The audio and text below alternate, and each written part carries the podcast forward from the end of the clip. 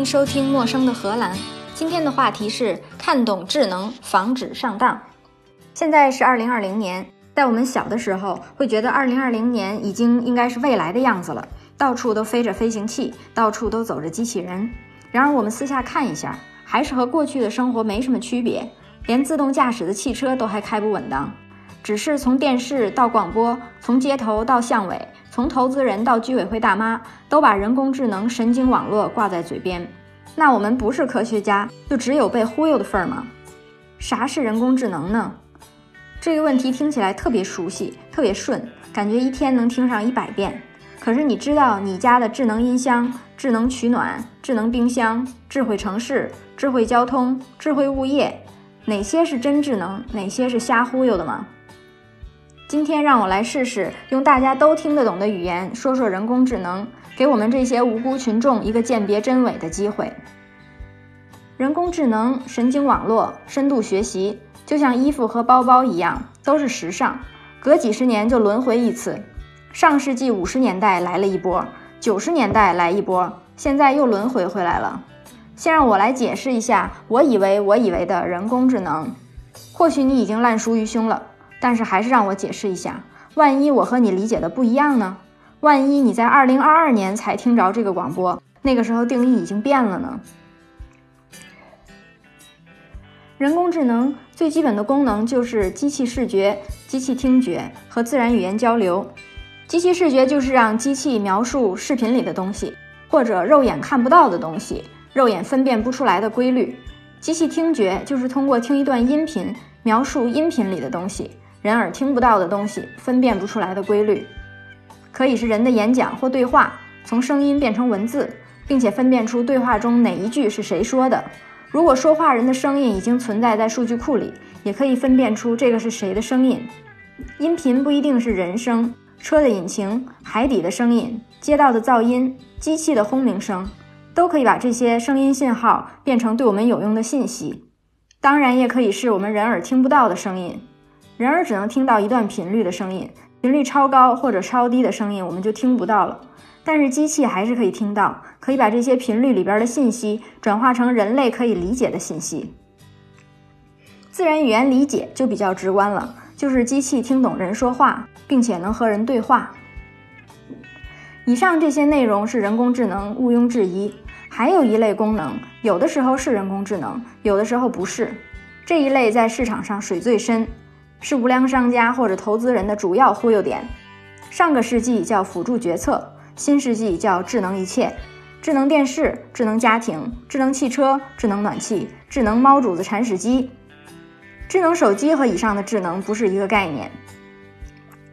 辅助决策史前文明就有，比如一块质地稀疏的石头，早上摸一下，如果是湿的就要下雨，如果是干的就是晴天。如果不见了，就是有人或者野兽来过，这就是辅助决策。如果有人把石头卖给你，说是智能气象呢？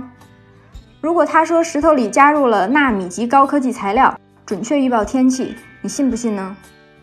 如果这个例子太扯，我们来个贴近生活的，比如说你家电表箱里的保险丝，说不定很多人都不知道啥是保险丝了，因为现在都是空气开关。不管是什么，理论都一样。只要电流超过某一个阈值，保险丝就烧断了，或者是供气开关弹开了，你家就进入停电保护的状态。这就是辅助决策呀，它能算是人工智能吗？但如果是另外一种情况，你家电表箱保险丝断的时候，电表箱自动往你手机上发一条信息，通知你保险烧断了，这样算得上是人工智能了吗？人工智能当然也有高端的，那些放航天飞机的。放卫星、放导弹的，我们都不说，还是说点贴近生活的。自动驾驶，计算机帮你决定怎么开车；智能诊断，机器告诉你你有可能生了什么病。更极端的一种是，还可以告诉你你还能活多少年。这些都是辅助决策，从极简单到极复杂。我举这些例子是想给大家提供一个反忽悠的基础。如果有人卖给你智能电表箱，希望大家考虑一下背后的核心技术是什么。到底值多少钱？这么多年来，辅助决策是不是人工智能，在我的心里，我的睡梦里一直是个谜。说回适合茶余饭后闲聊的，一听就肯定是人工智能的例子。比如1997年下赢了国际象棋高手的 IBM 的机器人深蓝，2016年赢了国际高手的阿尔法狗，还有去年的一个重大突破，赢了 DOTA 世界冠军的 OpenAI。以上三个例子听起来都是，或者都曾经是最高端的人工智能，而实际上都是辅助决策，通过很复杂的运算让机器做出一个决定，都是通过大量运算来算出下一步应该怎么做。区别只在于算法的复杂程度和决策的实时性。国际象棋棋盘小，规则简单，策略简单；围棋棋盘大，策略多，游戏领域的难度最高。Dota 或者 Quake，呃，雷神之锤，决策参考的因素越来越多，从开始到游戏结束，需要做出决策的次数也越来越多。其次是决策的实时性，每一个动作都是毫秒级决策，机器人要在很短的时间内做决定。第三，这些游戏都是组队的，决策单元多，除了单兵策略，还要考虑组队策略。可是再怎么快，再怎么复杂，这些都是一个数字化的环境里面进行决策，在这些应用里都没有用到机器视觉、听觉和语言理解。可见，机器视觉、听觉、语言比数字领域内的辅助决策更难突破。那它难在哪儿呢？比如自然语言理解，难点是。多领域对话、开放领域对话、常识推理和提出观点。我们从常识推理开始举例，比如说，你和一个 AI 机器人在聊天，你问机器人：“你和朋友一起吃烧烤的时候会做什么？”在机器人的知识库里，答案就包括打发时间、和朋友聊天以及正在消化。如果你和机器人说“我喝醉了”，机器人会联想到摔倒、说话不清楚。还有正在消化。如果你说不想工作怎么办？机器人会想到旅行、无聊、挑眉毛和正在消化。这些对话和关键词，有些我们觉得可以接受，有些觉得有点好笑、无厘头。我们之所以觉得好笑、无厘头，就是因为 AI 还不够了解我们的常识。如果你提到和朋友一起吃烧烤的时候做什么，我们会说在聊天打发时间。但是我们不会想到在消化，虽然说这是一个比打发时间和聊天更准确的答案。建立常识对我们来说是生来就有的，为什么对机器人来说这么难呢？我们仔细回忆一下，其实我们的常识也是在几十年成长的过程里慢慢建立起来的，而且它跟地域文化、历史进展都有关系。社会不断变化，我们对常识的范围、定义、内容也在不停的更新。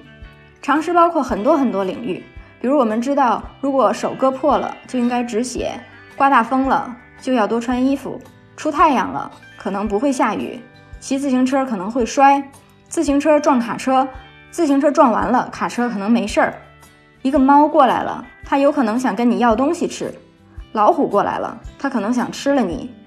这些常识对我们来说非常容易，就好像长在我们脑子里一样。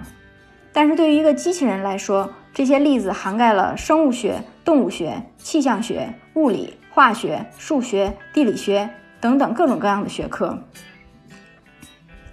常识都弄不清楚，多领域推理就更难了。比如说，我们见过淋湿了的自己，也见过猫。如果有一个淋湿了的猫出现在我们面前，我们会知道它是淋湿了的猫，不是什么新物种。但是对于 AI 来说，这个就非常的难。储存的数据里，一个正常的猫所具备的特征，淋湿了的猫不具备，AI 就认不出来了。也或许我们可以花时间教给 AI，这是一个淋湿了的猫，但是下一次如果有淋湿了的狗，它还是认不出来，因为它没办法把毛被淋湿了会显现出来的新的物理特征和动物的种类联系起来。这个难点不但在机器视觉，也在语义理解领域。机器人没有建立多领域之间的知识拓扑，所以不能在几个领域之间穿插话题。比如下面这样一段对话：机器人说：“你要去理发吗？”我说：“现在堵车吗？”机器人说：“堵车。”我说：“好吧。”这天儿到我这儿就聊死了，因为我没有提供新的信息或者问题给机器人。但是我们希望机器人会怎么样呢？我们希望得到的对话是：机器人说：“你要去理发吗？”我说：“现在堵车吗？”机器人说：“堵车。”可是你要去理发吗？在这个对话里，机器人就从给我提供交通信息的这个话题，又跳回到帮我预约理发的这个话题。这个对于机器人来说不是一个简单的任务。我们希望更厉害的机器人可以实现下边的对话。机器人说：“堵车，你要晚点去吗？”我说：“不知道。”到这儿，我又主动把天聊死了。可是机器人还可以继续聊下去。他说：“堵车每天都堵，什么时候去都堵。”这个时候，机器人通过把实时交通信息、历史交通数据和我要去理发的这些话题全部结合起来，并且给了我一个方案。它并没有帮我做决定，而是暗示我什么时候去理理发都会遇上堵车，所以考虑堵不堵车是没有必要的。AI 的聊天功能到现在，二零二零年的一月。还没有达到上面描述的这个水平，这些功能目前都是通过深度学习来改进的。那会深度学习的人工智能现在学到什么地步了呢？在二零一九年某国际期刊的论文里就报告了这样一个实验结果：在一个五个领域相关的人机对话里，机器人的准确率是百分之四十八点六二，就是说有多一半的时间机器人都在胡说八道。可见，我们在这条路上还有很长一段要走。在多个领域之间自由转换话题、提出观点、维持长时间的对话，这是我们目前想要达到的目标。亚马逊有一个 Alex 奖，谁的机器人可以跟人聊二十分钟，谁就可以赢得这个奖项。除了不把天聊死，我们还有一个更更高的目标，就是机器人的功能除了提供信息之外，还要逗趣儿。给无聊的人们提供有趣的交流体验，可见我们已经开始给未来彻底自动化的社会研究解闷工具了。当 AI 把我们的工作都做了，我们每周只需要工作一天，剩下的六天要干什么呢？闲得无鸡六兽的时候，聊天机器人就派上用场了。当我们每天靠和机器人聊天解闷的时候，你想没想过，机器人也会觉得我们无聊，不想跟我们聊天吗？机器人会有情绪吗？我们会不会需要取悦机器人？机器人会精神控制我们吗？这些听起来越来越离谱的问题，其实一点都不离谱。下一集我们就聊聊机器人伦理学。以上就是今天的内容。陌生的荷兰，下次见。